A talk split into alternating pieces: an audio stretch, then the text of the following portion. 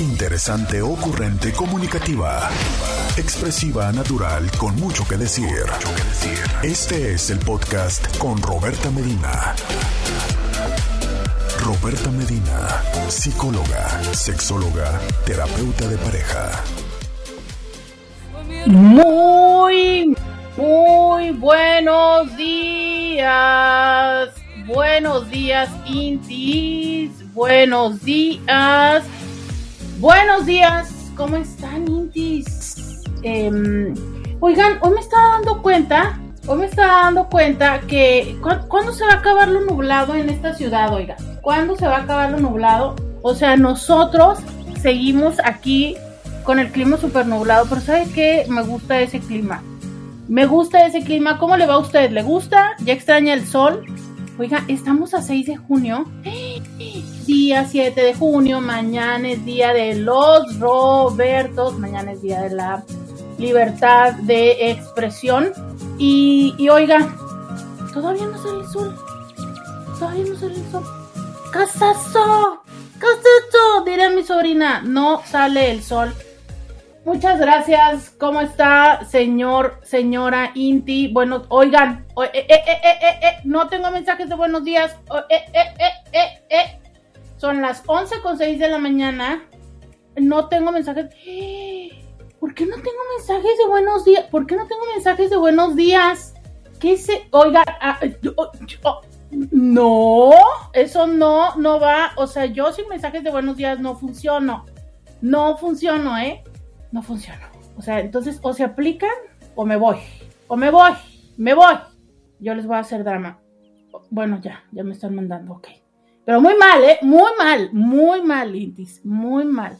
Yo les voy a decir, es que si los tengo que pedir, ya no los quiero, ya no funciona. Oigan, buenos días, martes. Ay, me mandaron un audio. Vamos a ver, nunca nos habían mandado audios de buenos días, vamos a escuchar. ¿Qué tal, qué tal? Buenos días. Andas muy sensible, Roberta, muy sensible. Aquí te escucho desde Miami. Aquí te escucho. Es que el nublado. No, yo iba a decir que porque andaba en mis días, pero ese es un comentario misógino que no puedo hacer. Pero y aparte no es cierto. Entonces, nada el comentario. Nada el comentario. Oigan, este, no, es que sí, oiga, ¿qué es eso de que yo llego a trabajar, a hacer la trabajación con ustedes y ustedes no me dicen buenos días? No, no, no, no, no, no. Oigan, buenos días. Eh, hoy es martes, martes. Ah, miren, hasta me mandaron uno que dice buenos días, reina. No, bueno, pues ya sí, uno ya, ya se va sintiendo importante, ¿verdad? Ya, ya me voy sintiendo importante. Em, me dice alguien que, que no le gusta ese clima. Ah, no, dice, este clima me encanta, perfecto. Fíjate que a mí también, ¿eh? Yo no, no extraño el clima soleado, no, no me encanta la idea, estoy disfrutando mucho que todavía no llegue.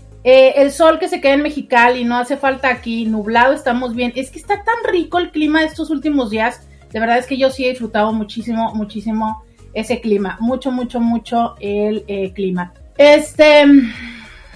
Bueno, eh, también me mandan otro buenos días. Oiga, mire, esta propuesta de trabajo tengo cuando llego aquí a, esta cabina hecha con mucho amor para ustedes desde casa. Entonces, bueno, qué bien. Ya llegué, ya estamos aquí. Eh, ya me presenté, ¿no? Bueno, pero yo soy Roberta Medina, soy psicóloga, sexóloga, terapeuta sexual, terapeuta de parejas, terapeuta de familia. De lunes a viernes soy la INTI con la que platicas temas de la vida, del amor, del sexo, de lo que sucede a tu alrededor. Esto es Diario con Roberta. Esto es un espacio donde nos reunimos de lunes a viernes de 11 a 1 las y los intis para platicar de, eh, de, lo que nosotros queremos, de lo que nosotros necesitamos, respondemos nuestras preguntas y nos acompañamos.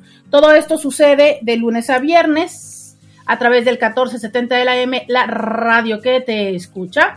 Y em, también esto sucede desde el Facebook, el Instagram y el YouTube.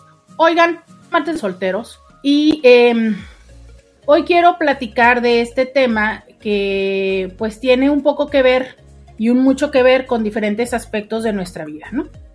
Em, tengo dos temas que están rondando Uno es eh, la crítica, qué tan complicado y tan sencillo y qué tan doloroso es esta crítica interna, este diálogo interno que tenemos, esta forma de hablarnos a nosotros mismos, de hacernos sentir a nosotros mismos. Y otro tema que tiene que ver con eh, el cómo, el por qué, a qué horas y por qué sí y por qué no y cómo sí y cómo no, poner límites.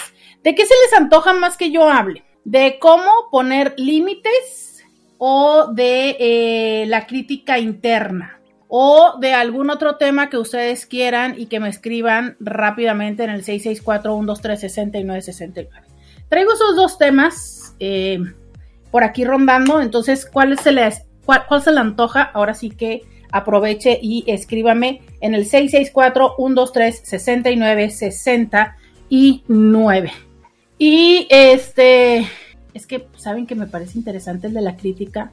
Sí, por acá hay un voto para crítica interna es que me parece un poco interesante el de la crítica interna porque creo que se abona a eh, la soltería y a poner límites. Alguien más dice límites, límites, ándale, o sea que nos andan faltando los límites. límites, urge. Te amo, urge. Sí, ya se urge límites, urge. Urgente con urgencia. Ok, les va ganando los límites, les va ganando límites. ¿Qué quieren? Límites, crítica interna, eh, límites, crítica interna, crítica interna.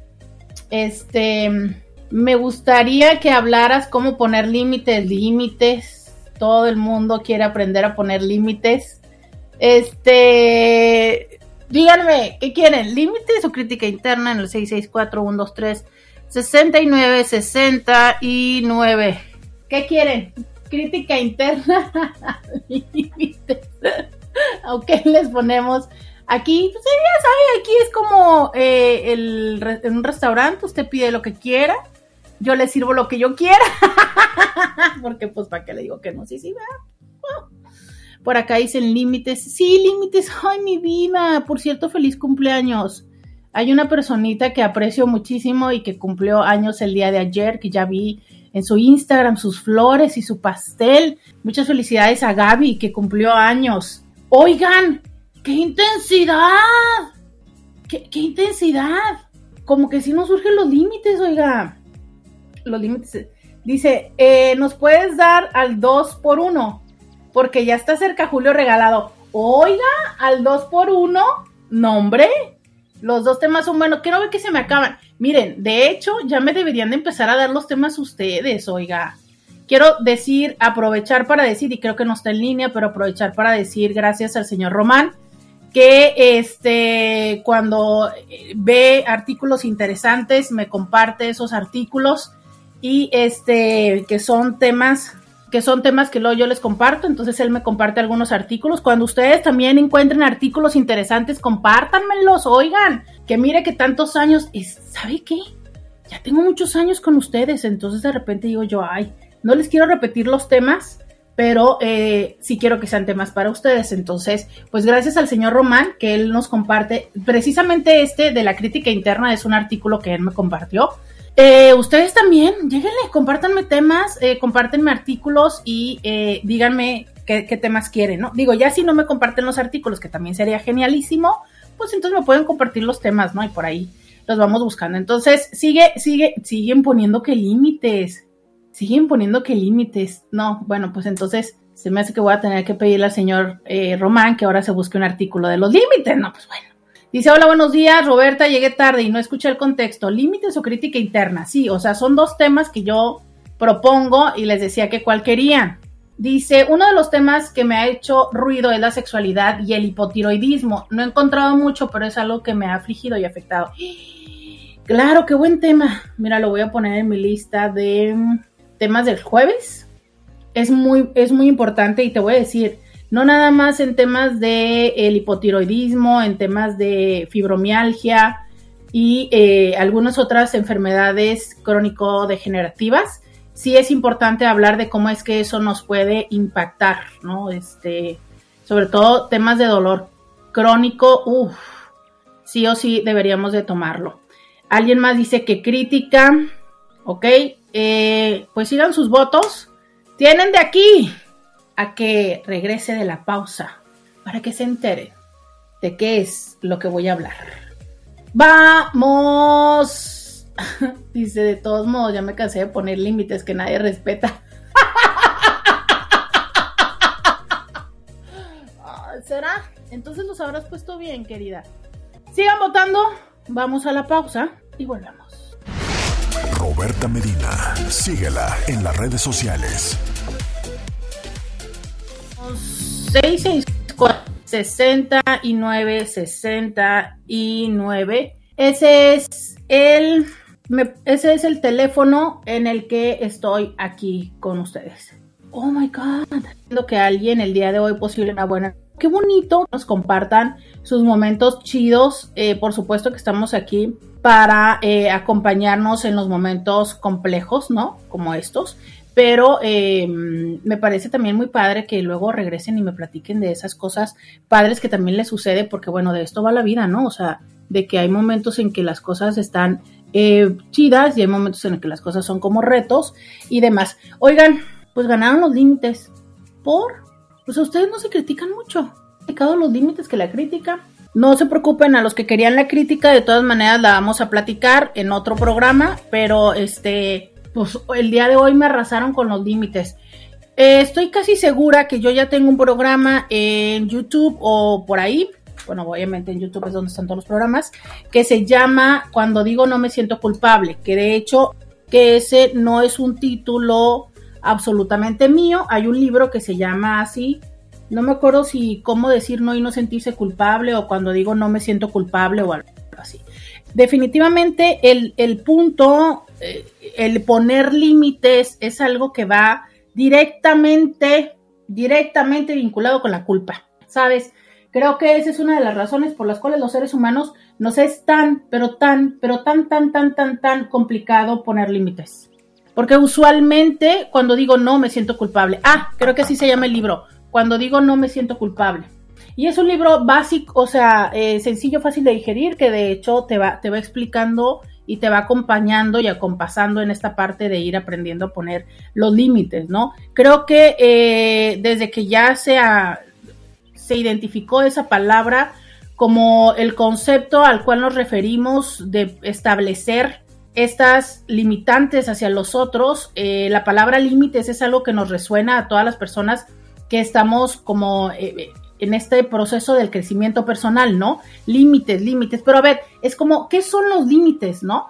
Digo, porque yo no sé si ustedes se acuerdan cuando les enseñaban esto en la primaria, pero de, alguna manera fue cuando nos empezaron a explicar a qué se refería los límites de las figuras geométricas. Yo es lo primero que recuerdo eh, haber escuchado de límites. ¿Qué es lo primero que recuerdas tú? En lo que yo empiezo a dar este contexto, quiero que me digas, ¿tú te consideras una persona buena poniendo límites? O sea, ¿sí sabes poner límites? ¿O te cuesta mucho trabajo? ¿Eres una persona que, que, que no pone límites o que mm, no te, o sea, te cuesta cumplirlos, te cuesta hacer que las otras personas respeten tus límites. Cuéntame cómo vas. O sea, es, eh, me pidieron mucho el tema, pero, pero ¿de qué va? O sea, de que no saben poner límites o de que les cuesta trabajo poner, poner los límites o respetar a los, a los otros o cómo. Cuéntenme. 664 123 69 69. ¿Qué son los límites, no? Miren, yo recuerdo a don Benito Juárez, que bueno, luego dicen que ni siquiera dijo esta frase, y luego dicen que ni siquiera es de él, vaya usted a saber, ¿no? Pero que dice, el respeto al derecho ajeno es la paz. Ah, pero esa no era la frase que quería decir. ¿Quién decía esta frase de que tu libertad termina donde empieza mi derecho? Díganme, auxílienme, auxílienme porque se me acaba de perder. Este. Qué feo, qué feo me dice la confusión entre personajes de la historia, la política y la filosofía. Ay, qué fuerte. Ándale, alguien sopleme. Gracias, Voltaire, creo. Ok. Bueno, alguien dijo esto, ¿no? Pero es que también se complementa. Oigan, oigan, no, no, no, no, no se rían tanto de mí. O sea, el de Benito Juárez también es como la segunda parte. La segunda parte, ¿no? O sea, es eh, efectiva, efectivamente. Miren, ya mi taza ahora sí combina, soy feliz. Efectivamente, este, esta parte de cómo convivimos, amé el derecho a la paz. Bueno, también está lo del derecho a la paz. No, no, pero no, no, no, espérame, espérame, no me ponga más temas, no me cambie, no me meta la paz, que apenas estoy con, los, con el respeto. Bueno, entonces, fíjate, ¿te acuerdas cuando el día de ayer yo te decía que difícilmente, ¿no? Eh, podemos asumir que somos seres individuales, que efectivamente lo vivimos como una, como una cotidianidad, pero que al estar inmersos en los espacios, ya sea de trabajo, familiares y sociales, pues formamos parte de un todo. De hecho, por cierto, eh, el día de ayer, el día de ayer se me olvidó decirles o sí les dije que fui a la premiere de la película de Transformers el domingo. Y justo de eso iba, ¿sabes? De eso iba la película, de cómo es que para quienes no conocen mucho de esta información, pues creo que los Transformers son alienígenas de alguna forma, ¿no? Entonces, bueno, están atorados aquí en la Tierra y ellos buscan cómo regresar a su espacio, pero obviamente al estar atorados aquí en la Tierra, ellos son, pues podríamos decir, huéspedes de un espacio y de un mundo que no es el propio, ¿no? Y entonces en esta película, una vez más, se enfrentan ante las dificultades para poder sanar su, su, espacio, su mundo, su planeta o como sea, pero el hacerlo implica lastimar a la Tierra, ¿sabes? Entonces, eh, parte de, eh, que ya no les debería despolear más la película, pero parte de esto, el, el, mensaje que, que es constante y consistente en la película es, todos somos uno, todos somos uno, ¿sabes? Y eh, en la manera en la que en la película, obviamente parte de la trama tiene que ver con cómo es que eh, eh, incluso en la guerra, ¿no? Cómo es que al momento de ser conscientes que podemos sumar voluntad para poder llegar a un espacio donde sea benéfico para ambos o para tres o para cinco, para todas las personas que están involucradas en esto, entonces podemos llegar a ese resultado, ¿sabes? Y es algo que se nos olvida muy cotidianamente. Entonces me pareció muy interesante que esta película empiece a sembrar esa idea en los pequeños consistentes, ¿sabes? Es que solo cuando nos unimos, o sea, cuando todos somos uno. Y es algo que lamentablemente tenemos muy, muy perdido. Y a ver, forma parte del desarrollo natural, ¿no? Esta parte donde entonces nosotros vamos creciendo, llegamos a la adolescencia y tenemos este proceso de individualización que se llama pubertad, donde justo de donde va es de que tú te conviertas en un individuo completo, autosuficiente, para entonces, fíjate lo chistoso, poder irte a unir a alguien más pero a la vez, a pesar de que seas una persona individual y autosuficiente,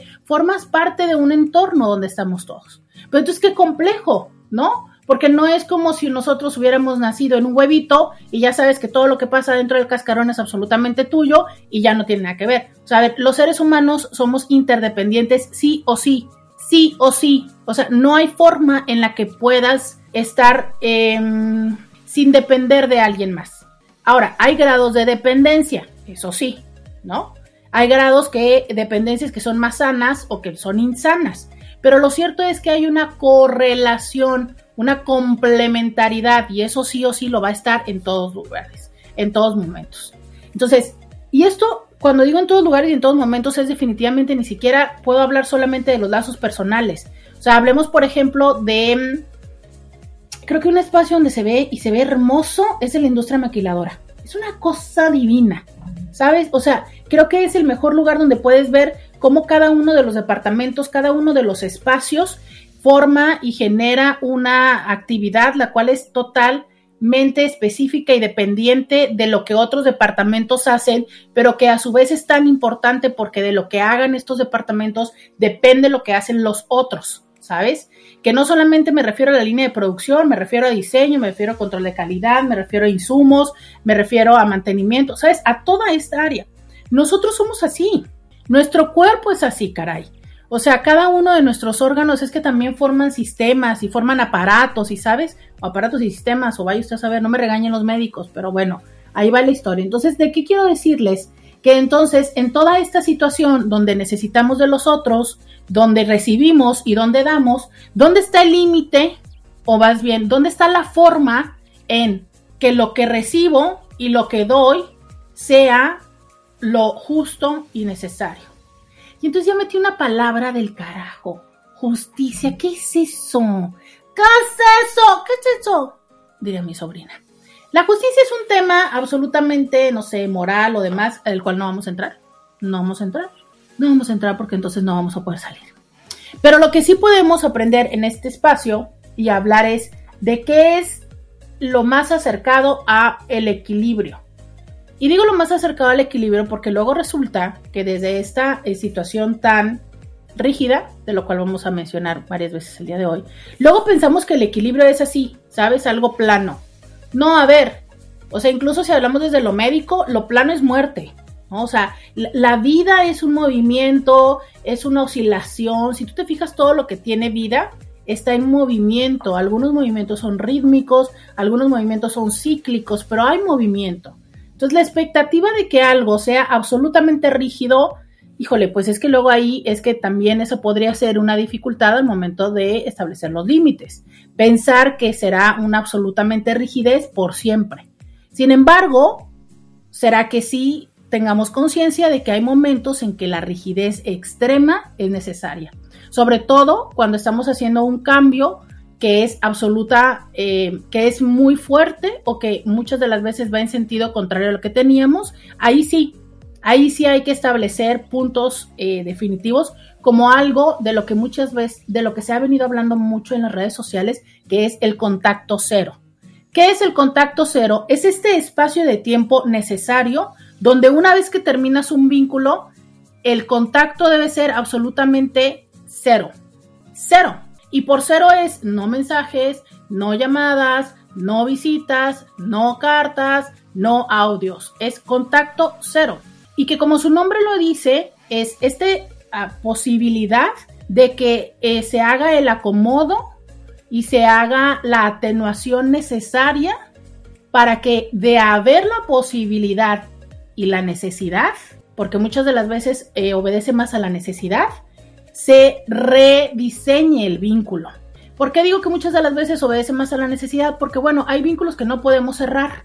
Como por ejemplo, si tú y yo hemos tenido un hijo, o sea, es del vínculo de pareja, ese es el vínculo que necesitamos cerrar para poder evolucionar y crear el vínculo del paternaje y el maternaje, o lo que yo muchas veces le digo que es como la sociedad, no eh, paterno-materno. Entonces es, pero el vínculo de pareja sí es importante cerrarlo, porque si no cerramos el vínculo de pareja y pretendemos que se haga una transformación, no se hace, ¿sabes? No se hace. Y a ver, pensemos en el simple hecho de poder sembrar, ¿no?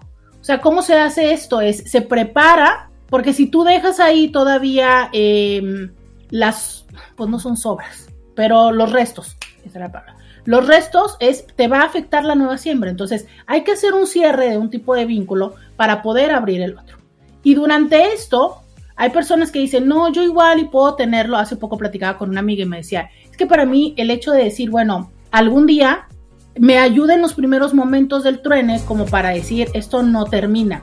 Yo creo que cada quien podemos hacer nuestros trucos personales, pero lo cierto es que, volvemos otra vez, hay que empezar a diferenciar entre el mundo interno y el mundo externo. Si para tu mundo interno el sostener la fantasía te ayuda, perfecto, pero hacia el mundo externo no lo debes hacer, porque entonces es eso lo que empieza a gestar que no puedas generar el entorno suficiente para poder madurar. Entonces, de esto va el día de hoy, de el arte de equilibrar el mundo interno, el mundo externo, lo propio, lo ajeno y lo de todos. Porque a fin de cuentas, eso somos. Todos somos uno. Incluso somos uno con aquellas personas a las cuales te es difícil tolerar, te es difícil amar, te es difícil entender. También son parte de tu todo. Y de eso, por supuesto que también vamos a conversar. 664-123-6969. La pregunta fue, ¿te es fácil o te es difícil poner límites?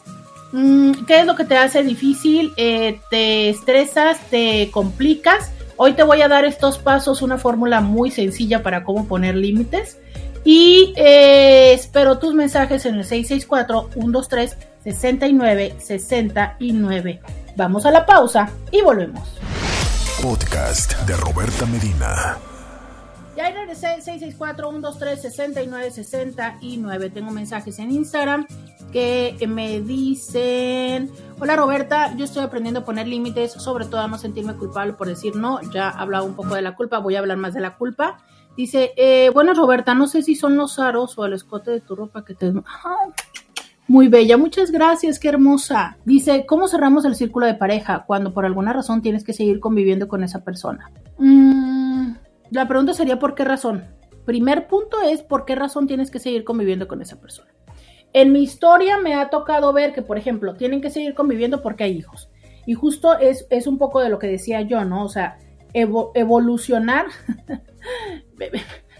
Hubo un tiempo en mi vida en el que yo cazaba Pokémones, ¿no? Y era una parte muy interesante de ver. Eh, te, te explicaban cómo es que los Pokémones los cazabas. A veces salían de un huevito y entonces tenían una figura, una forma, y luego al paso de cierto tiempo los evolucionabas, se hacían como si se hicieran adultos con mayor fuerza y más, ¿no?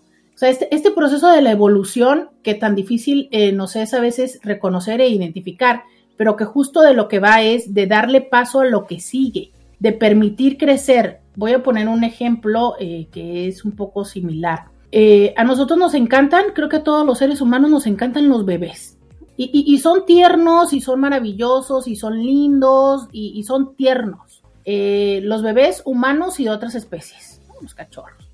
Y yo creo que muchos de nosotros decimos, ay, yo quiero que se quede así. Ay, ¿por qué? ¿No? O sea, y muchas veces es como esta parte de seguir queriendo tener un bebé o querer eh, seguir teniendo un, un hijo o un acompañante de esa edad. Pero esa persona, para su propia eh, necesidad, respeto, bienestar y salud, necesita que se le dé el espacio y la oportunidad de comportarse después como un infante, después como un adolescente, después como un adulto, joven, ¿no? Y así sucesivamente. Entonces, es parte de ese mismo amor hacia esa persona, la, la renuncia de entender nosotros que esta persona va teniendo necesidades y espacios distintos.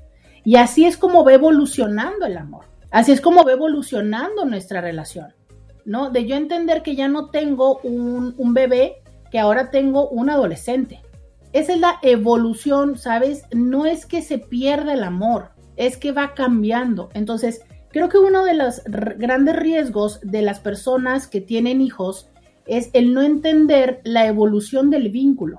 Y muchas veces no se entiende porque hemos mezclado y hemos arruinado otras partes, por ejemplo. Resulta que me fuiste infiel y estoy muy enojada contigo porque me fuiste infiel y te fuiste.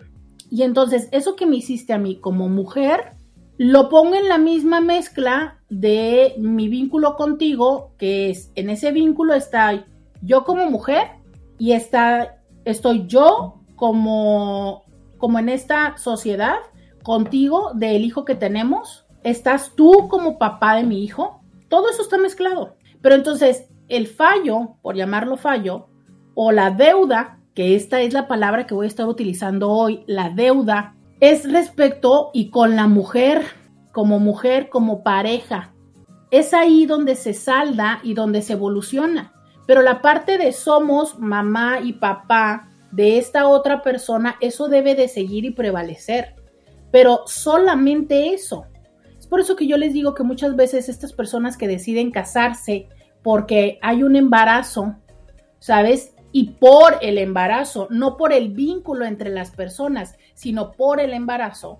Muchas veces la unión no funciona. ¿Por qué? Porque un hijo te hace padres, pero no te hace amantes, no te hace amigos, no te hace socios, no te hace cómplices, te hace padres.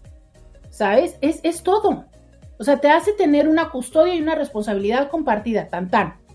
Pero el vínculo de los dos no se forma a veces cuando esta sociedad, que podríamos decir que es otro vínculo, funciona, si bien y fortalece el de pareja, pero también cuando no funciona, debilita el de pareja, pero no es el de pareja. Entonces, la respuesta es, si tú tienes que seguir con esta persona, tienes que dejar este vínculo de pareja, que es el que se ha terminado, para dar espacio al de la sociedad o al del paternaje y maternaje únicamente. Acto seguido es entender las formas de comunicación y las necesidades y las expectativas que tienes de la otra persona. Porque es ahí donde se nos confunde, ¿sabes? O sea, es como yo te conozco y te he conocido siempre como mi pareja. Entonces de repente tengo la expectativa de que hagas cosas para mí como pareja, pero a ver, no. la responsabilidad y el acuerdo queda hacia con los hijos, no hacia conmigo. Y ahí es donde entonces perfectamente empezamos a utilizar a los hijos o a las crías como mercancía de intercambio, porque eso es lo que hacemos, ¿sabes? Entonces es, ay, este, tu hijo te necesita, tu hijo te extraña, te lo pongo en el teléfono, tú quieres ver al hijo y entonces te lo, te, hago intercambios de, pues entonces tienes que hacer esto para que yo te lo dé, que esos intercambios son desde lo económico, desde entonces tienes que venir a pasar tiempo conmigo, desde entonces tienes que tener relaciones sexuales conmigo, ¿sabes? O sea, es como yo sé que tu interés está sobre el hijo, entonces te condiciono el hijo a manera de que satisfagas las necesidades que yo tengo. Y es ahí donde entonces empieza a volver todo muy complejo. Claro, es que es súper complejo de repente entender que tú y yo hemos terminado, que tú y yo, o sea, que yo me tengo que hacer un lado de lo personal y permitir que solamente siga existiendo el vínculo con el hijo. Es muy complejo emocionalmente, muy complejo, porque aparte se suma en esta situación el dolor que yo tengo, este, el dolor contigo, el dolor de la traición, el dolor personal, mis miedos, mi, mi tema de abandono, se suma todo, ¿no? Entonces, de repente me dices tú, Roberta, que yo tengo que ponerle buena cara cuando viene a recoger al niño, ¿Cómo le hago? No, yo no te estoy diciendo, es más, no sé si se pueda. Por eso es que se hacen los acuerdos y ni siquiera le entregas tú al niño. Por eso es el contacto cero, ¿sabes? Porque, o sea, desde lo personal es, si el compromiso es con el niño, es con el niño o con la niña, como sea. Entonces, ese es el tema que muchas veces nos cuesta mucho trabajo, por eso es tan valioso la terapia, porque ahí vas entendiendo cuáles son los límites. Ahora, me decía hace poco un amigo Javier, por cierto, me decía que, que es muy común que ahora se use esta parte de vamos a adoptar un perro. ¿no? Y entonces un perro que por supuesto le damos vida de hijo, pero que cuando nos separamos es como ahí qué va a pasar. Entonces de repente desde la, desde la fantasía o la idea de quiero convivir con el perro, pues vamos y tenemos lo mismo, ¿no? Viajes familiares, salimos, eh, convivimos con el perro, nos eh, compartimos la custodia y todo esto. Es lo mismo, es lo mismo. Si tenemos claros cuáles son los vínculos, por supuesto que podemos salir y tener este espacio. ¿Es fácil? No, no lo es. No lo es. De verdad es que yo creo que para que se pueda llegar a dar la convivencia social de nueva cuenta es solo y únicamente cuando se ha organizado lo personal. Y de verdad que lo que yo encuentro es que tiene que pasar un cierto tiempo, tiene que pasar una distancia y tiene que pasar una evolución. Ahora, eso es lo que a mí se me ocurre cuando tú dices que tienes que seguir conviviendo. ¿Sabes qué me ha tocado ver también frecuentemente en mi consulta? Es personas que empezaron un negocio se termina la relación, pero el negocio es exitoso porque eso también es una cosa muy interesante. Hay personas que funcionan pregoncísimo como socios, pero no como pareja. Y como empezaron como pareja, luego dicen, ah, caray, ¿qué hacemos, no? Sobre todo porque ya tenemos la casa. Tengo una, tenía una paciente, saludos, por cierto, que era una cosa muy casual, porque casi siempre con las parejas terminaba comprando terrenos, ¿no? Entonces ya tenía, no me acuerdo si dos o tres terrenos de dos o tres personas diferentes. Y entonces era esta parte donde ella, pues, seguía funcionando muy bien como sociedad, pero ya no era su pareja. Y entonces, ¿y ahora cómo le haces para la nueva pareja? Entonces, bueno, si tú tienes esta parte de tener una empresa o un emprendimiento con esta persona, ¿cómo le haces para evolucionar? Hay que hacerle mucho trabajo, hay que hacerle a lo mejor el doble de trabajo. Porque cuando tenemos una relación personal, pues simplemente pones, no sé, bloqueas, borras de las redes, este, dejas de contestar o haces esto. Pero cuando la obligación y la necesidad existe, Ejemplo, no es un emprendimiento, pero trabajamos juntos en la misma empresa. La pregunta, ¿los departamentos son dependientes o no son dependientes? ¿Cómo puedes hacer con esto? Porque yo no te voy a decir, cámbiate de trabajo, sería padrísimo y muy sencillo. La realidad está en que muchas de las veces no podemos hacerlo. ¿Cómo podemos hacer la división entre la comunicación de lo profesional a lo personal? ¿no? Cuando desde lo personal estoy esperando a ver si me, cómo me tratas, estoy teniendo la expectativa de que de repente me hagas ojitos, estoy enterándome si ya estás eh, hablando con alguien más y claro que eso me mueve bien cañón, ¿no? Entonces de repente, eh, no sé, estoy enojada y no te quiero hacer la parte de trabajo que te corresponde para atorarte a ti, pero es ahí donde te digo, o sea, es, antes de ponerle límites a la otra persona, hay que aprender a autolimitarnos. O sea, yo también tengo que autolimitarme ese gran berrinche que quiero hacer para dificultarte tu trabajo. ¿Por qué? Porque aquí somos compañeros de trabajo. Eso es súper común. Empezamos una relación siendo compañeros de trabajo y cómo le hacemos después. Entonces, la primera pregunta que yo tendría para ti, que me preguntas esto, cómo cerrar el círculo de pareja, cuando por alguna razón tienes que seguir conviviendo con esa persona, es ¿cuál es la razón? Porque también te voy a decir una cosa, a veces nos encanta, nos fascina hacer historias donde no existen. De verdad, muchísimas veces lo que yo encuentro es que no es cierto que tengo que seguir conviviendo con la persona. Es la excusa que me doy para no hacer y no tomar ese paso y no cerrar esa dinámica. Pero no tengo que. Decimos que tengo que, pero no tengo, ¿sabes? Estoy ahí porque hay una parte de mí que o todavía quiere o tiene la esperanza o no quiere vivirse culpable en el decir no, o tiene miedo, o es costumbre, o es, no sé, muchas otras cosas, pero el tengo, híjole, el tengo, tengo, tengo, tengo, mm, yo primero te, te invitaría a eso, cuestiónatelo, ¿es neta? De neta, neta, de neta, neta, neta, neta, ¿tienes que? Y si tienes que, pues entonces dime con qué y ya te diré yo la respuesta. Pero antes yo me voy a ir a la pausa porque ya me llegó el horario. Roberta Medina. Síguela en las redes sociales. Ya regresamos. 664-123-6969. Dice alguien, me es súper difícil. Siento que si los pongo o me niego a hacer lo que me piden, pueden dejar de quererme. Híjole. Ya te fuiste hasta la médula, pero perfecto. Vamos para allá. ahora que hablan tanto de las heridas de la infancia, que si la herida de abandono, que si la herida de traición, que si la herida de injusticia y todas estas heridas, que, es una forma de, de, hacer mucho más claro lo que hemos venido hablando desde hace mucho tiempo, ¿no? Cómo es que somos producto de nuestra infancia y de nuestra historia, porque no nada más es nuestra infancia, ¿sabes? En un momento y nos define muchas cosas de nuestra infancia, pero luego también nos define nuestra adolescencia, pero no nuestra juventud y demás, o sea, somos consecuencias de las experiencias. Eh, pero hay un tema trascendental que es, somos mamíferos, ¿no? Somos mamíferos, nacemos de otro ser y necesitamos de otro ser durante eh, gran tiempo de nuestra vida, dos o tres años mínimo, ¿no? Para sobrevivir. Y desde eso necesitamos, necesitamos y dependemos de este otro ser u otros seres. En la manera en la que estos están o no están presentes, nosotros vamos entendiendo el mundo. Nosotros vamos construyendo la seguridad del mundo, ¿sabes? Y la confianza personal. O sea, yo voy entendiendo si el mundo es un lugar eh, árido, si el mundo es un lugar em, violento, si el mundo, ¿sabes? Si la vida, quizá te diría. Entonces, así voy entendiendo y explicándome el mundo. De ahí que se derivan las eh, propuestas teóricas como las heridas de la infancia, como los estilos de apego y como muchas otras cosas. Pero a fin de cuentas y sin ponerles nombres es, yo entiendo que hay en el mundo y entonces desde ahí me empiezo a manejar. Si yo eh, en aquellos momentos vivo personas que están ausentes, que cuando yo necesito no están, o que lo que yo necesito no me lo dan, pues entonces entiendo que estoy en un mundo donde las cosas están complicadas y que sí o sí me tengo que aprender a rascar con mis propias uñas, porque no voy a tener a nadie. Vivo y aprendo en una situación de desconfianza, ¿sabes? Y entonces eh, vivo, no sé, o, hiperplaneando o así como como abrazando todos los recursos porque, o sea, como no sé cuándo no va a haber, ¿no sabes? O sea, vivo como en una desconfianza y en una incertidumbre. Pero hay veces en que sí hay, pero no siempre. O sí hay, pero sí y solo sí haces X o Y. A esto le llamamos el amor condicionado, ¿no?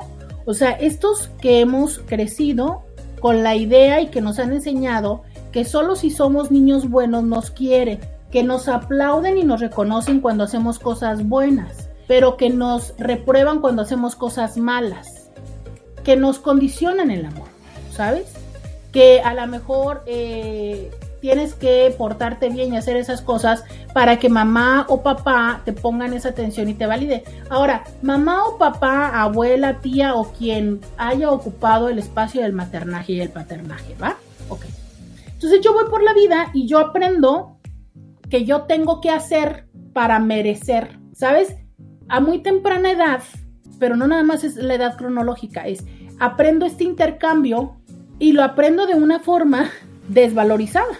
O sea, siento que tengo que hacer más para merecer lo que los otros ya por su simple hecho y existencia tienen.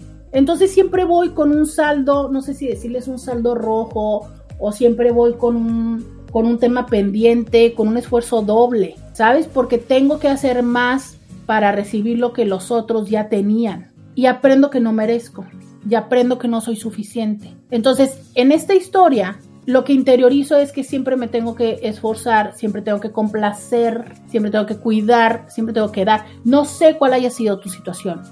Habemos los que tenemos que cuidar, habemos los que tenemos que, o sea, tenemos que cuidar a papá o mamá, o tenemos que cuidar a nuestros hermanos, habemos los que tenemos que complacer, habemos los que tenemos que entretener, eh, hablemos los que tenemos, eh, pues incluso que dar cierto tipo de servicio y atención, ustedes me entienden cuál tipo de servicio y atención, ¿no?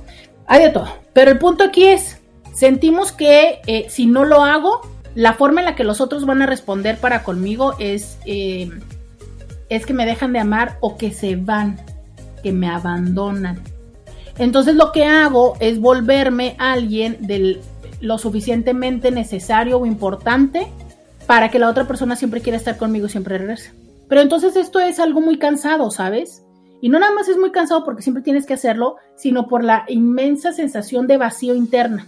¿Por qué? Porque entonces es esto que les he dicho muchísimas veces, es como esta cuenta de banco de la cual yo tengo que estarle sacando y sacando y sacando, ¿sabes? Tengo que estarle sacando dinero, eh, en este caso no es dinero, en este caso es recurso, es, atención, es amor, es cuidados, es, es todo esto, es complacer, y yo tengo que estarle sacando, pero difícilmente recibo.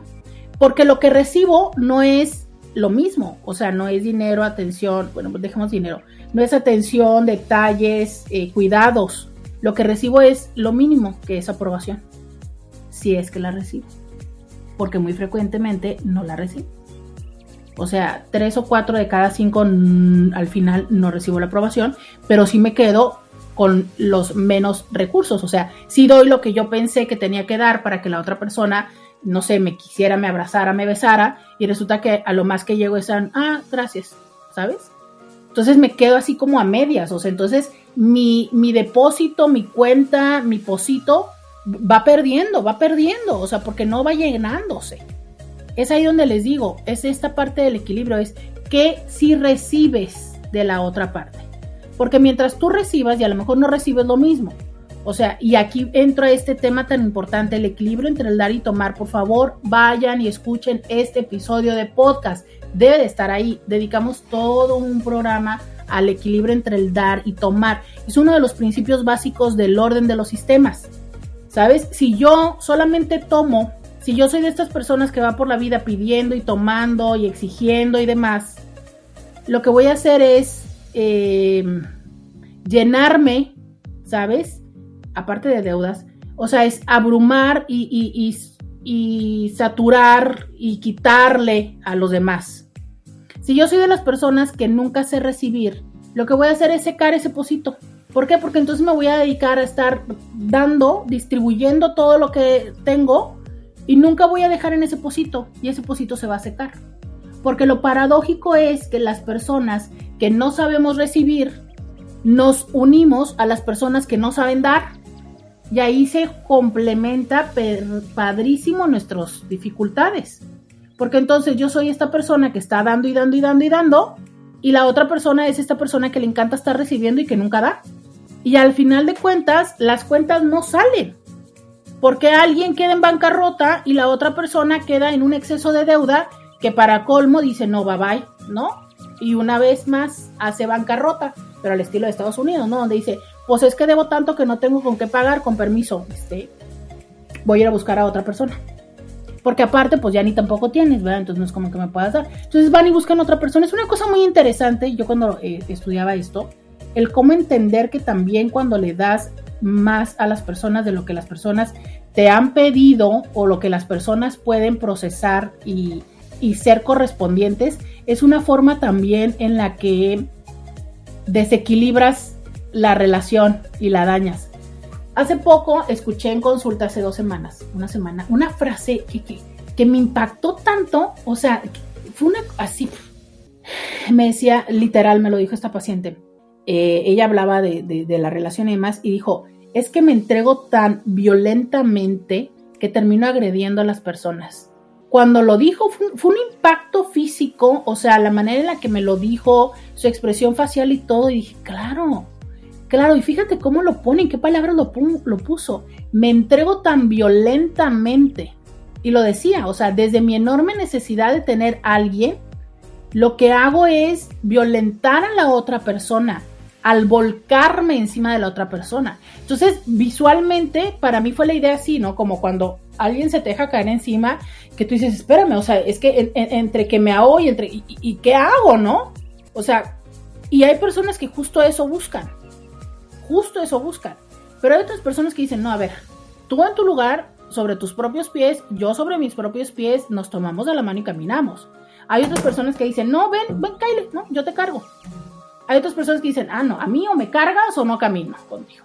Que si me cargas no voy caminando. ¿Sabes? Entonces, el, tema es entender cómo va esta dinámica. Y encontrar a alguien que si tú quieres que te carguen, pues alguien que te cargue. ¿Será lo óptimo? Pues no sé. Seguramente después de un rato va a haber ahí una crisis, ¿no? Pero, pero a veces funciona. Entonces, en esta parte, ¿no? De cómo debe de haber ese equilibrio entre lo que se da y lo que se toma y que ese equilibrio sea funcional. Pero muchas veces intentamos dar para recibir afecto, dar para recibir aprobación y desde ese lugar estamos generando algo que oficialmente no exista. Porque qué tal que yo lo que te doy, una, o no lo sabes recibir, o sí lo recibes, pero qué tal que de todas maneras, no importa que yo te llene, la otra persona no necesariamente tiene la capacidad y los recursos para darte lo que tú quieres. Entonces, ¿quién tiene mayor problema? ¿La otra persona que no te puede dar el afecto, la aceptación o lo que sea que tú estés buscando? ¿O tú que no terminas de entender que la otra persona no puede darte eso y le sigues exigiendo eso? O sea, bueno, vale, que por algo dicen, no le pidas peras al olmo. Y aunque tu explicación puede ser que se lo estás pidiendo de una forma muy linda porque le estás dando y dando y dando, no deja de ser que le estás teniendo y le estás imponiendo la expectativa y la exigencia que te dé algo que no tiene con qué, que no sabe cómo y que no importa lo que haga, no va a ser suficiente para ti. Regreso, ya volvamos. Podcast de Roberta Medina. Bienvenida, bienvenido a la segunda hora de Diario con Roberta. Te saluda Roberta Medina, soy psicóloga, sexóloga, terapeuta sexual, terapeuta de parejas, terapeuta de familia. De lunes a viernes, la INTI, con la que platicas temas de la vida, de el amor, de el sexo, de lo que sucede a tu alrededor. De eso y de mucho más estamos platicando todos los días, de lunes a viernes, de 11 a 1 en el 1470 de la M, la radio que te escucha, y también en el Facebook, en el Facebook, ¿cómo me da risa eso? También en Facebook, en Instagram y en, YouTube. En todos estos espacios es que me puedes encontrar. También en Spotify, cuando esto ya ha terminado, también puedes encontrarme en Spotify y en Apple Podcast. Eh, dice por acá alguien, Ah, bueno, ¿de qué estamos hablando hoy? Del día de, estamos hablando del tema de cómo poner límites.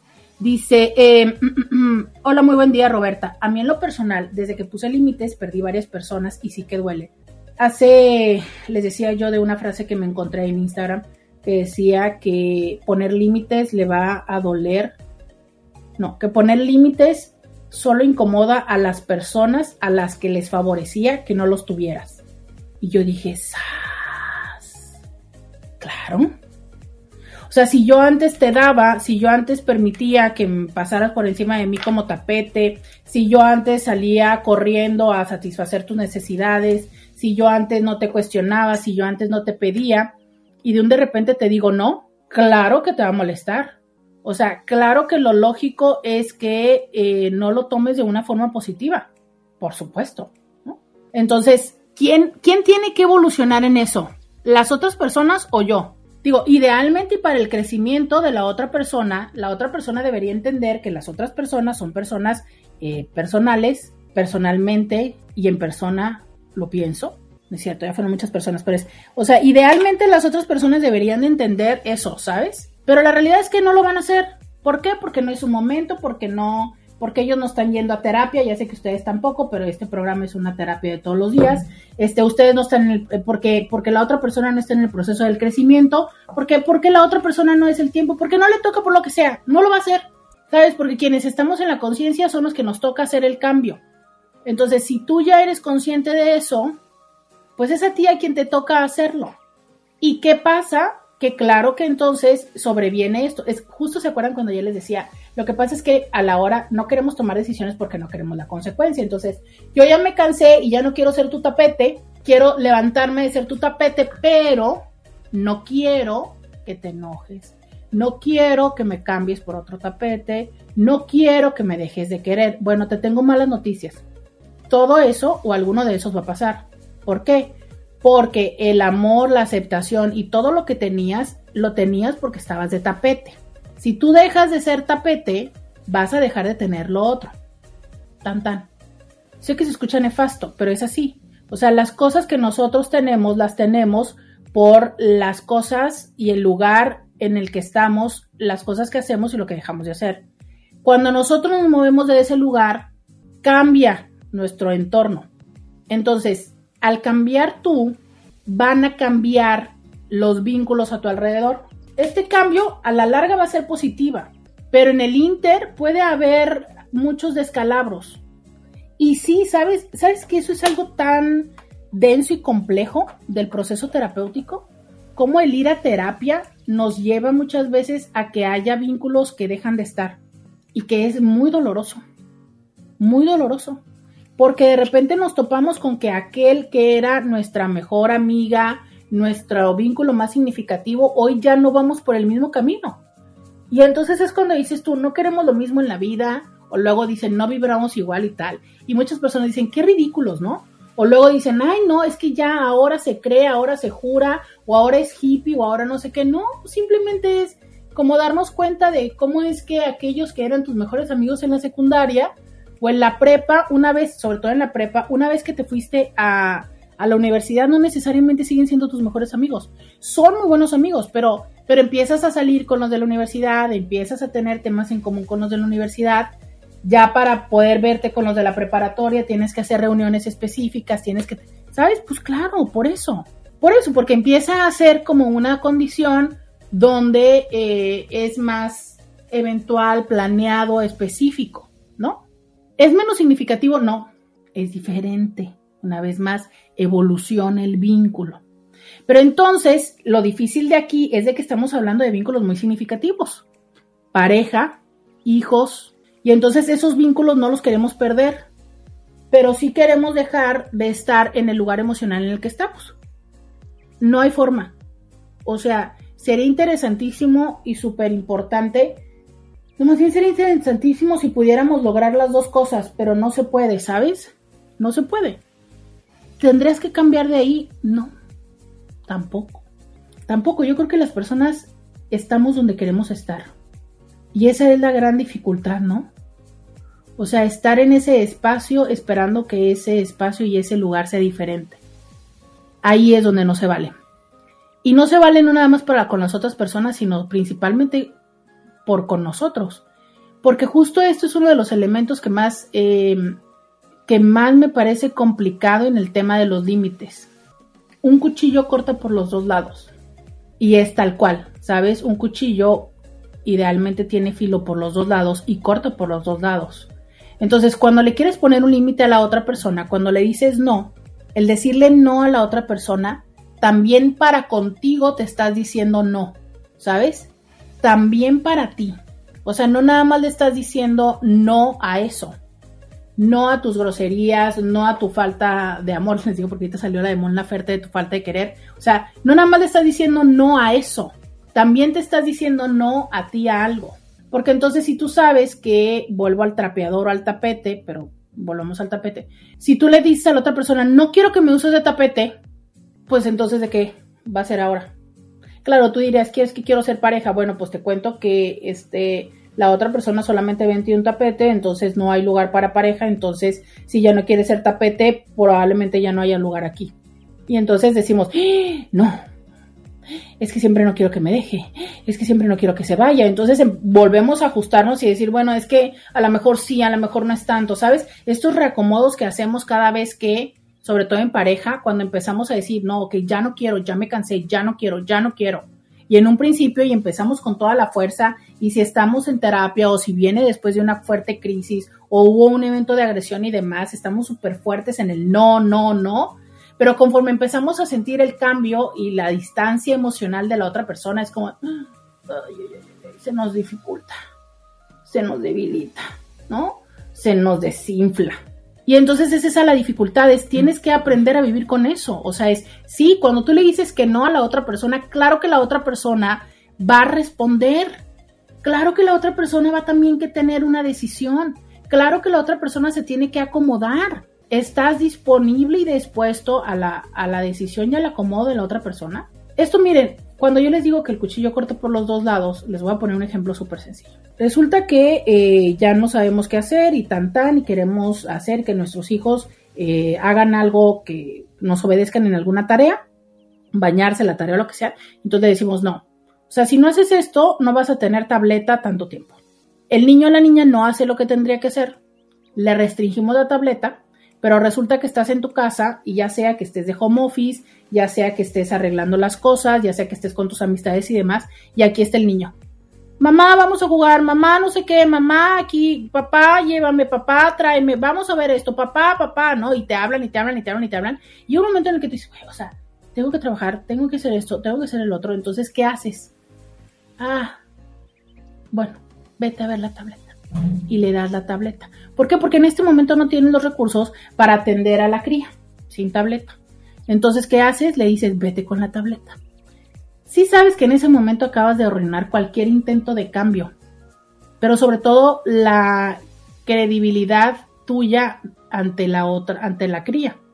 ¿Por qué? Porque entonces la cría lo que entiende es, ah, ah, mmm, si yo voy y me vuelvo como una pulga constante de estarle dale, que dale, que dale, que dale, que dale, que dale, me va a quitar el castigo. Entonces, no importa cuántas veces me castigues, yo ya sé cómo hacer para que me quites el castigo. ¿Eso funcionó? Eso no funciona.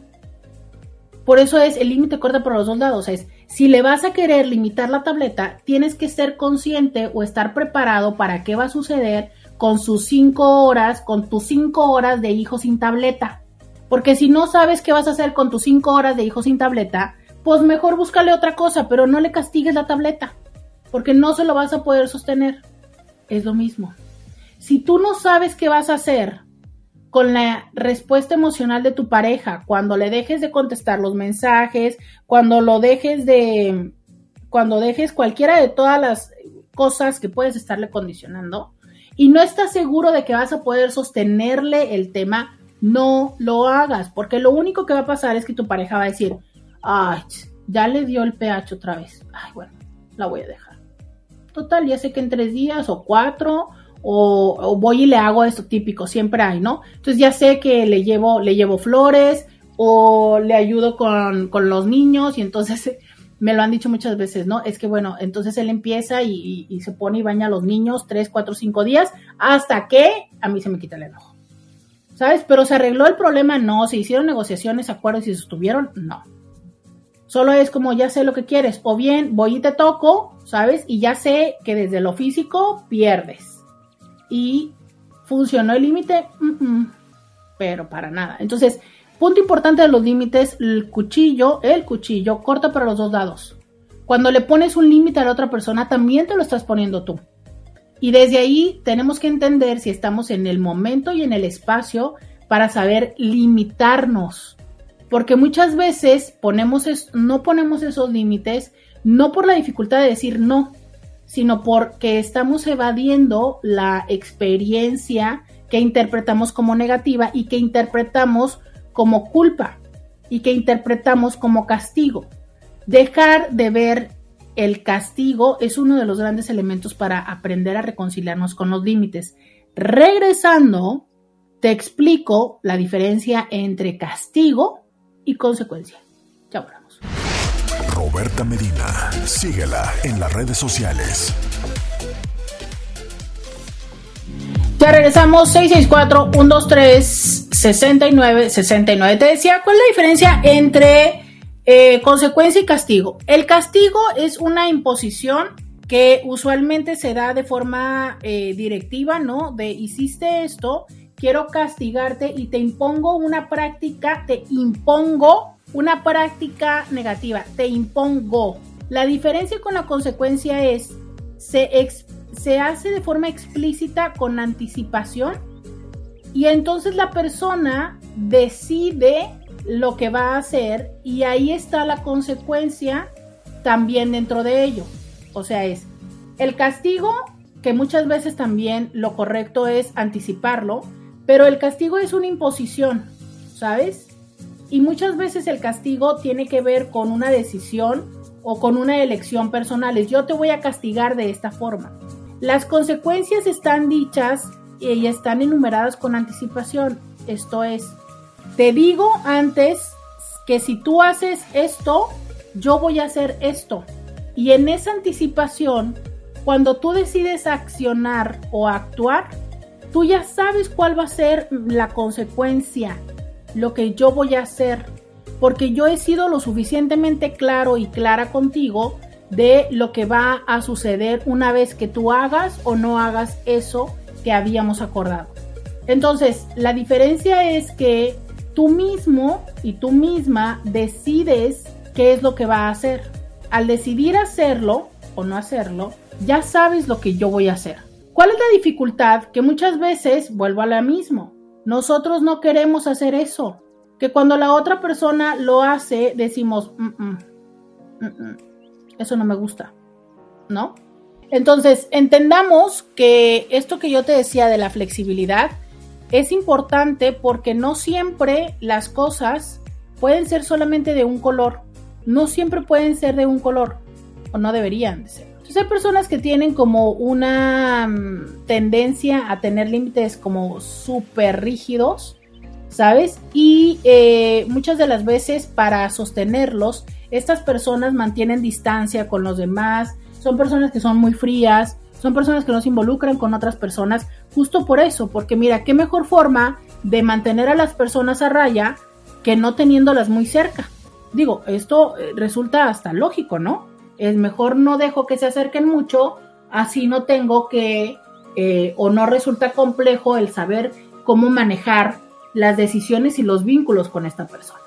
Entonces, sí, efectivamente, esa es una muy buena forma eh, de, saber qué hacer con estos, con estos límites. Y em, también uno de los elementos es evitar tener relaciones profundas para que entonces esas consecuencias de los límites o de las relaciones no me peguen, ¿sabes? Si yo no estoy muy involucrada con la persona, pues no importa tanto lo que haga o lo que deje de hacer o si tengo que este, dejar de estar con la persona, no es tan significativo, ¿no?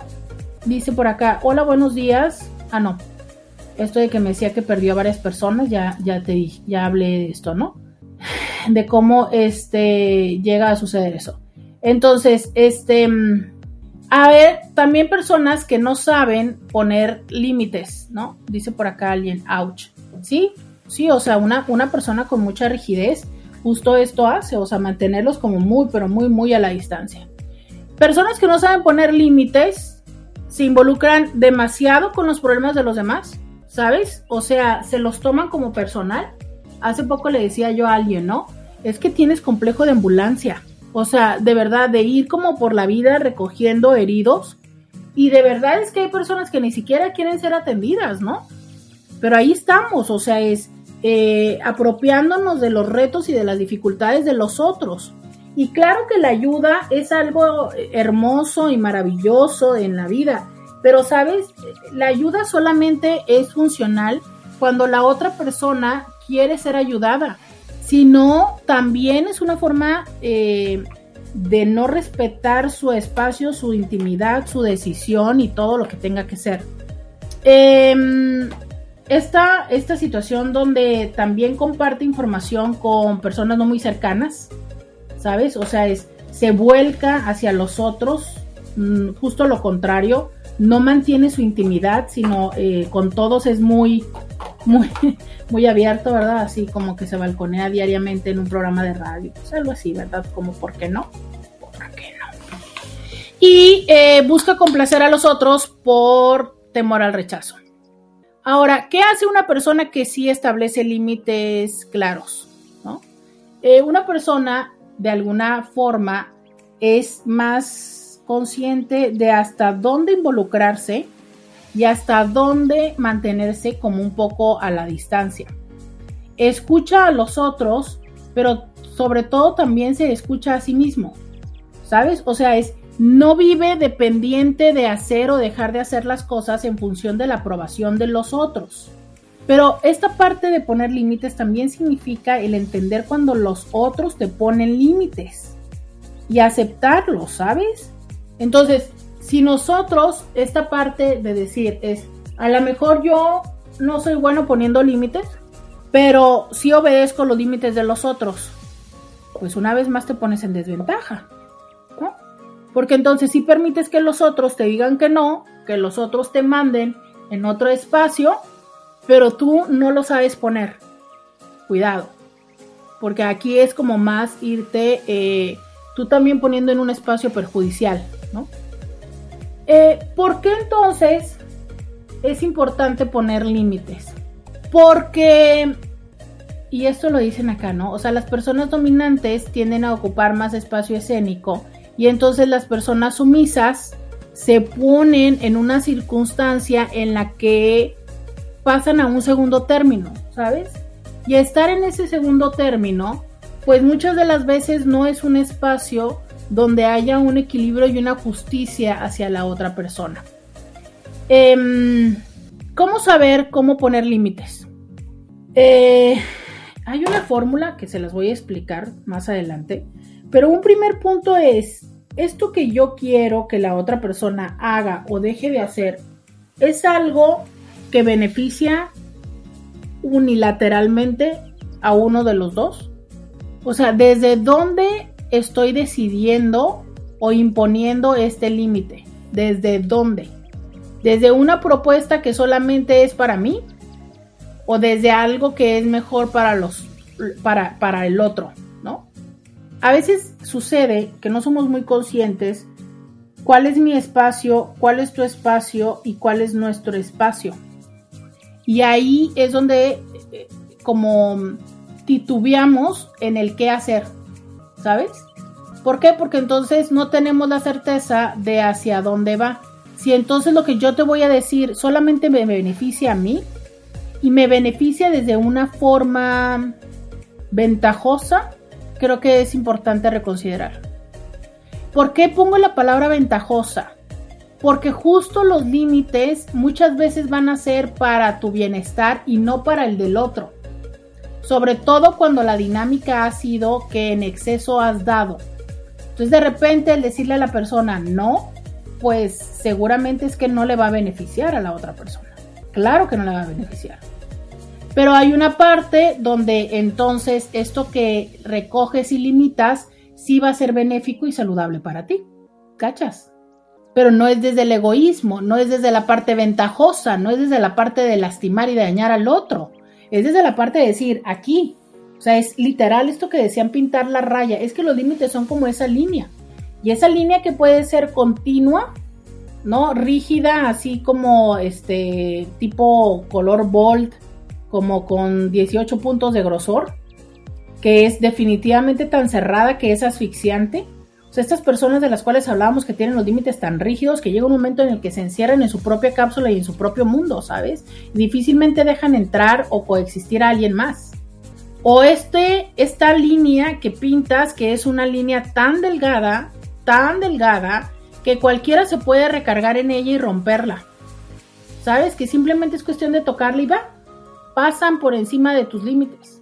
O esta línea que incluso es punteada, sabes que es discontinua, que es línea, espacio, línea, espacio, línea, espacio, por donde todo se filtra, todo se filtra. Y también quisiera decirte que hay momentos y hay vínculos en los cuales podemos rediseñar y regestionar los límites. ¿Sabes? O sea, esto es cierto. Sí los hay.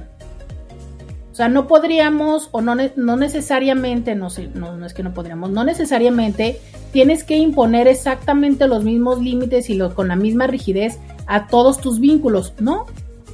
Hay vínculos con los que puedes ser más flexible porque estas otras personas dan la confianza, dan la reciprocidad y permiten la flexibilidad, Pero hay otros, ¿no? Donde dices tú, híjole. O sea, la verdad es que no, no, o sea, aquí no se puede la rigidez porque es una persona a la que ya sé que yo le doy la mano y se toma el pie y al rato termino llorando o, pobre o hipercomprometido, lo que sea, ¿no? Entonces ahí es como ir entendiendo, ir dándonos cuenta cómo es que va sucediendo las cosas. 664-123-6969 es el teléfono.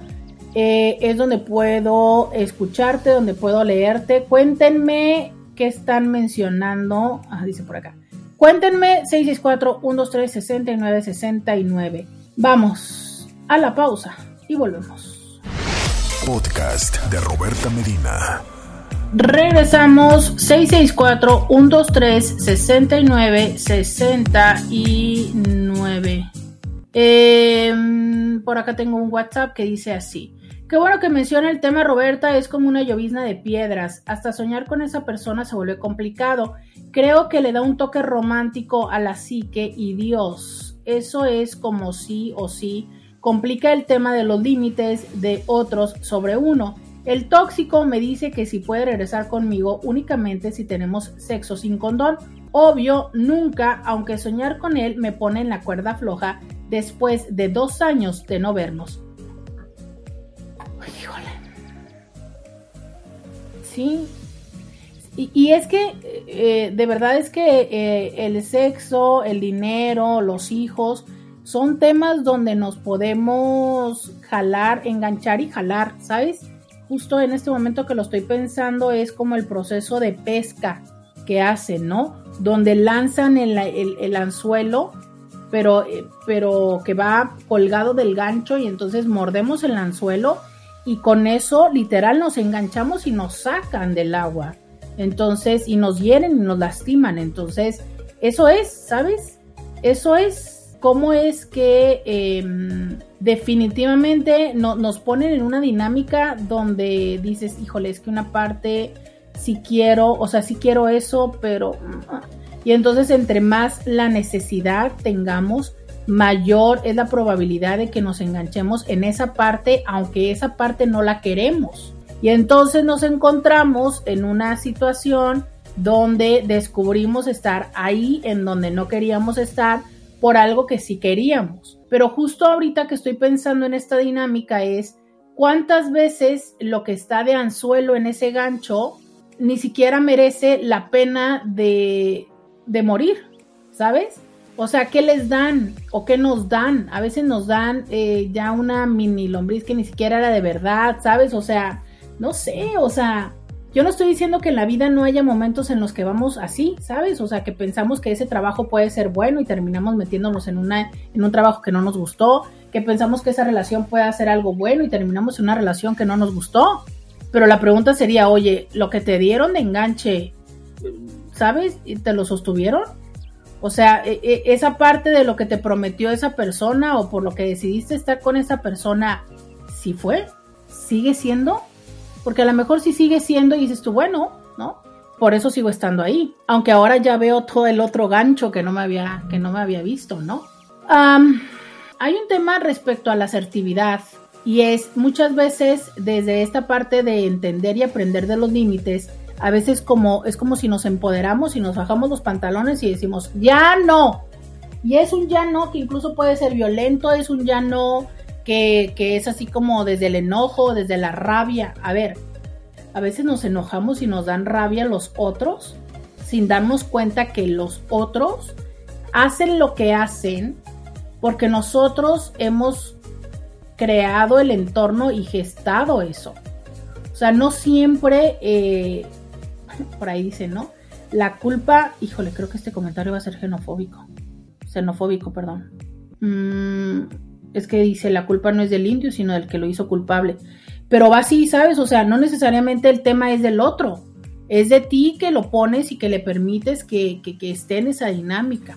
Entonces, a veces el hecho de enojarnos con la otra persona por lo que hace, sin darnos cuenta que nosotros le pusimos ahí, bueno, ¿qué te digo, no? Este, justo les decía que esta asertividad que va de no llegar con un sacale punta, un este, me enoja, ¿sabes? Sino con una parte de co-construcción. Oye, esto, esto no me viene bien, esto me lastima, esto me daña. Justo de eso va esta fórmula, que es el poder decirle a la persona qué es lo que sucede o qué es lo que esta persona hace y cómo te sientes tú respecto a eso. Porque entonces muchas veces nada más escupimos el es que tú me haces sentir mal. ¿Con qué? ¿Cómo? ¿Qué de lo que yo hago te hace sentir mal? Porque solo el decirlo no necesariamente significa que la otra persona lo ha entendido y no necesariamente significa que le has dado la oportunidad o la forma de cambiarlo. Entonces también tenemos que entender que muchas veces podríamos confundir un reclamo con poner límites y no es lo mismo. Fíjate, la misma palabra reclamo te lo dice. Reclamo es volver a clamar, volver a pedir algo que tú ya habías pedido, ¿no? Y que muchas de las veces pedimos las cosas de una forma involuntaria. Pero un reclamo es eso, o sea, este vuelvo a pedir algo que yo ya te había pedido. Y por ende lo hago desde un lugar de frustración, lo hago incluso desde un lugar de inseguridad, ¿no? Porque yo ya te había pedido esto y tengo que volver a pedírtelo. El límite no necesariamente es algo que ya hayas pedido, aunque la mayoría de las veces sí. Creo que la mayoría de las veces para cuando los seres humanos eh, imponemos o ponemos un límite es porque lamentablemente ya hemos llegado al extremo de la situación. Que esa es la parte muy lamentable, ¿sabes? ¿Por qué? Porque entonces esta parte de la consecuencia la vivimos como castigo. O sea, es como de, ah, caray, ¿no? O sea, ya te enojaste. Fíjate que hay que también tener la habilidad y por eso hacerlo desde antes y no cuando nos ha ganado el enojo y la frustración, porque entonces más que parecer o más que ser un límite, se convierte en una amenaza se convierte en el, pues si haces esto, va esta, ¿no? O sea, va la mía. Y ese es uno de los grandes retos, o sea, el que se sepa, el que se vea y se viva el establecimiento de un límite como eso, solamente como un límite, no como una amenaza. ¿Por qué? Porque la amenaza no, no promueve la búsqueda del bien común.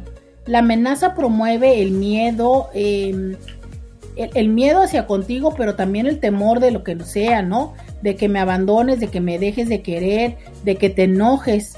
Y entonces, por ende, seguro es que cuando suceda lo que tú has pedido o lo que tú quieres gestionar, también en ti va a aparecer el tema de decir, híjole, es que no sé si lo hizo porque me entiende, no sé si lo hizo porque me quiere, no sé si lo hizo porque pues no quiere que lo deje, no sé si lo hizo porque eh, no quiere perder lo que tiene conmigo o porque le conviene, ¿sabes? O sea, por mil cosas, pero también eh, es probable que genere en ti esta, esta duda de por qué hizo las, las personas, por qué hizo esa persona las cosas. Por eso les digo, y a la otra persona también le puede generar cero motivación de hacerlo y sentirse amenazado. Y te voy a decir algo, o sea, a los seres humanos no nos gustan las amenazas. O sea, o nos dan miedo, nos dan enojo, nos dan frustración, pero con amenazas la vida no cambia, ¿sabes? O no a tu favor. Oye, em, ser conscientes de si lo que te está sucediendo genera ira, se genera resentimiento, genera enojo y gestionarlo antes de que a través de esta interacción lo canalices. ¿Por qué? Porque si ya estás enojado, si ya estás resentido, muy probablemente ni aunque el límite se establezca ni se acepte, va a suceder que, eh, que sea funcional, ¿sabes? Uno de los elementos es conocernos, o sea, qué es lo que nos está moviendo, porque a veces no somos ni conscientes de qué es lo que nos está moviendo, no somos conscientes entonces de lo que verdaderamente necesitamos y nuestra forma de gestionarlo no necesariamente es lo suficientemente funcional. O sea, es yo qué es lo que necesito de ti, ¿Qué es lo que me está moviendo? Probablemente lo que me está moviendo es que me siento inseguro, insegura de tus afectos y eh, me siento que no, que no me das el respeto, que no me das el lugar, que, ¿sabes? Entonces, el poner esos límites o lo que le estás pidiendo a la persona, ¿va a solucionar tu necesidad o es un capricho? Porque, a ver, yo no estoy diciendo que como pareja o como vínculo no podamos de vez en cuando cumplirle caprichos a la otra persona. Y creo que también es válido aceptar, y bueno, esto es un capricho, ¿no? Pero desde el capricho puede o no cumplirse. Pero es, ¿está abonando a esa necesidad que tú tienes? ¿O es la manera en la que tú piensas que lo vas a resolver, pero que ni siquiera eh, necesariamente va a ir en ese camino? ¿Sabes? Ese es el punto muchas veces lo que nosotros pensamos y decidimos y queremos eh, es la respuesta que creemos que nos va a llevar ahí, pero no, no es así. Es importante eh, el tiempo, o sea, es ni ponerlo desde antes, donde antes de que la persona se acerque le digas no, así lejos, no, o sea, a la distancia, por favor, no invadas mi espacio, ni tampoco tardarte demasiado en hacerlo. Porque cuando te tardas demasiado, ya das paso a todas estas frustraciones, a este enojo, a este resentimiento y sobre todo a una mayor expectativa en función de ese límite. O sea, es como ya tengo más grande la carencia o la situación o la dificultad, necesito que ese límite subsane muchas más cosas. ¿Sabes? Subsane muchas más cosas. Entonces le estás poniendo presión a todo eso. ¿Cómo es que sabes entonces cuál es el momento? Eh, ¿Cuál es el momento para establecer ese límite? ¿No? Sí, un poco antes, un poco antes de, un poco antes, ¿no? O muy, muy rápido puede ser dañino. Pero también tardarte demasiado puede llegar a ser muy tarde, ¿no? Y generar mucha frustración y mucha... Ay, es que ustedes tendrían que ver lo que está pasando aquí. Generar mucha frustración y mucha, este, mucho enojo, ¿no? Entonces, el tiempo, el tiempo también es importante. ¿En qué momento pones ese límite? ¿Cómo comunicarlo? Antes de establecer este tipo de situaciones, creo que un elemento importante es lo que tú sientes, lo que tú estás viviendo, pero sobre todo cómo interpretas a la otra persona, es realmente así. A ver, ya sé que sí es real porque es tu interpretación, pero a lo que voy es a que muchas personas, ¿no? Podemos interpretar las cosas desde una perspectiva poco favorable desde una perspectiva eh, en contra de nosotros, ¿sabes? Eh, dolorosa, desde una perspectiva que no nos suma. Y así le ves a la otra persona. Entonces, cuando ves así a la otra persona, también es probable que los límites y la respuesta emocional que tienes para con esa persona sea mucho más severa, pero que no tiene que ver con la situación o con la persona, tiene que ver con cómo tú estás interpretando, ¿sabes? Porque tú lo estás interpretando desde ese lugar. Ahí es donde viene maravilloso este libro de Miguel Ruiz. ¿Por qué estás poniendo la marcha nupcial, señor Scooby? ¿Me estás queriendo notificar que me tengo que ir a la pausa? ¿Es eso lo que me estás queriendo notificar? No. Ah, bueno. Hay que... Es el momento de poner un límite, Roberta. ¿Ah, sí? ¿A qué vamos a limitar? Vamos a... Es el momento de poner un límite a esta soltería, Roberta. Por eso la marcha nupcial e invitamos a los intis a que te ayuden. A, ya no más límites. Vayamos, necesitamos una boda para este verano. Ah, no, para este verano. ya estamos en verano, Scooby. Necesitamos, bueno, para este invierno. Para este invierno, oye, ya, Roberta, por favor. Estas noches son muy frías. Bueno, las de invierno. Van a estar peor. Ay, no. Quitémonos de todo esto, por favor. Una boda nos caería muy bien a todos.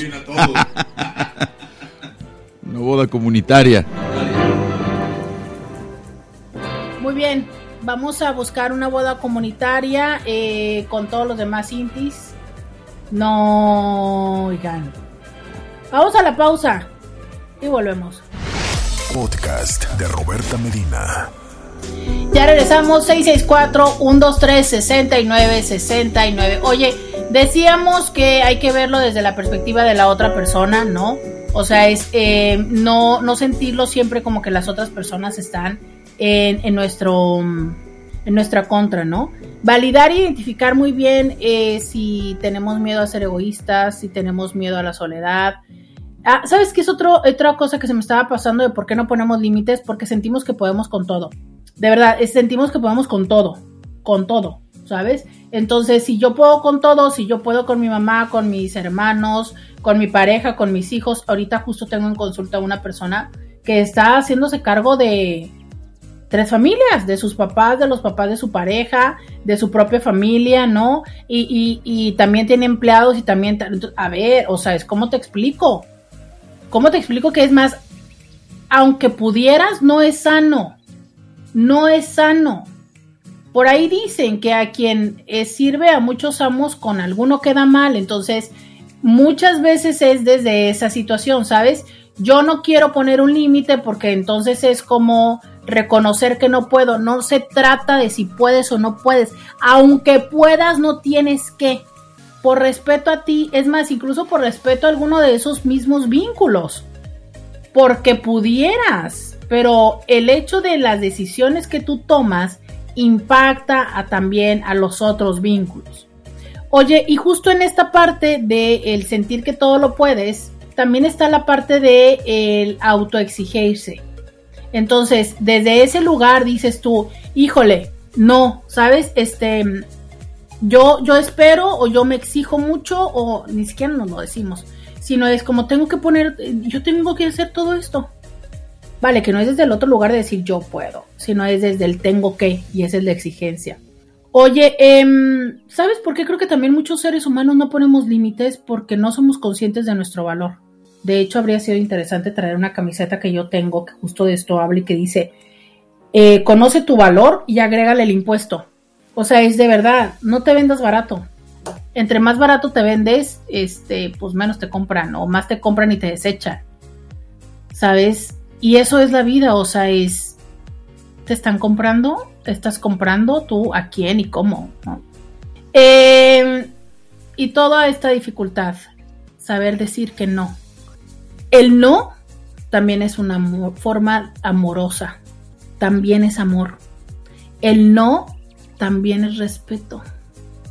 O sea, nos han enseñado que el no es agresión, que el no es violencia, y no es así el no también es una forma de dar amor, eh, de respetar, de permitir que el otro crezca, de dar la oportunidad a que el otro abra sus alas, de dar oportunidad a que el otro aprenda, de dar oportunidad a que el otro se responsabilice. O sea, también el no es una es una invitación. ¿Sabes? Es, es, ¿Se acuerdan cuando en otros momentos hemos platicado de, por ejemplo, de cuáles son los maestros de los que más te acuerdas o los que más te dejaron? Y todos coinciden en que son estos rígidos que te dan una gran lección, que te enseñan. También el no forma. Entonces, esta parte donde nosotros queremos hacer todo por el otro, esta parte donde queremos evitarle esa mala experiencia, como, como esto que te decía, ¿no? Como si pudiéramos cargarle emocional y afectivamente y, y entonces hacerle el camino más fácil. No siempre es mejor. No siempre es mejor. ¿Sabes? A veces es, es el no permitirle que aprenda a crecer y a caminar en sus propios pies. Y mientras tú le cargues, qué padre, ¿eh? Sí, sería padrísimo, seguro para muchas personas, mientras tú le cargues. Pero ¿qué va a pasar el día en que no puedas cargarle? Tanto porque te hayas cansado como porque no puedas, porque no te alcancen los recursos, ¿qué va a pasar ese día? ¿Sabes? Y en retrospectiva, ¿le has hecho más bien o le vas a hacer más mal? Porque si esa persona en su momento y en su dinámica hubiera aprendido, hubiera hecho lo que le tocaba hacer a sus 7, 15, 20, 25 años o sus 2, 3 momentos de relación o lo que sea, pues seguramente en este momento tendría las herramientas y los recursos para poder salir adelante. Pero ¿qué pasó? Que no lo hizo en su momento y ahora que sucede esto que yo digo, ¿no? Que, que yo le llamo el cuando te alcanza la vida. O sea, que la vida te alcanza, pues te cuento que ya, o sea, que esta persona que en este momento debería de tener esas otras habilidades no las tiene y que eso que en teoría hace 5 o 10 años le hizo bien, ahora le perjudica, porque sus alas no están fortalecidas, porque sus pies no son sólidos, ¿sabes? No se puede sostener sobre sus pies. Entonces, eso que en otro momento interpretamos e hicimos por amor, hoy tiene consecuencias negativas. Y hoy es que tenemos esta dificultad. Y entonces ahora sí, va a ser hiper complejo que tú decidas dejar a la otra persona. Pero ¿qué pasa? Que como tú la venías cargando por tanto tiempo, pues estás cansado, estás empobrecido, porque no tienes recursos, estás empobrecido, ¿sabes? Entonces, este, porque no tienes los recursos, porque se los fuiste regalando o imponiendo o invirtiendo de una forma en la que no tenías. Entonces, eso también es una, es una situación, ¿no? Cómo es que desde ese lugar el, el reconciliarnos con el decir no es algo también positivo. Es algo también positivo. Eh, voy a revisar. Muchas gracias a las personas que por acá me están escribiendo. Muchas gracias a las personas que me están viendo en Instagram. Oigan, eh,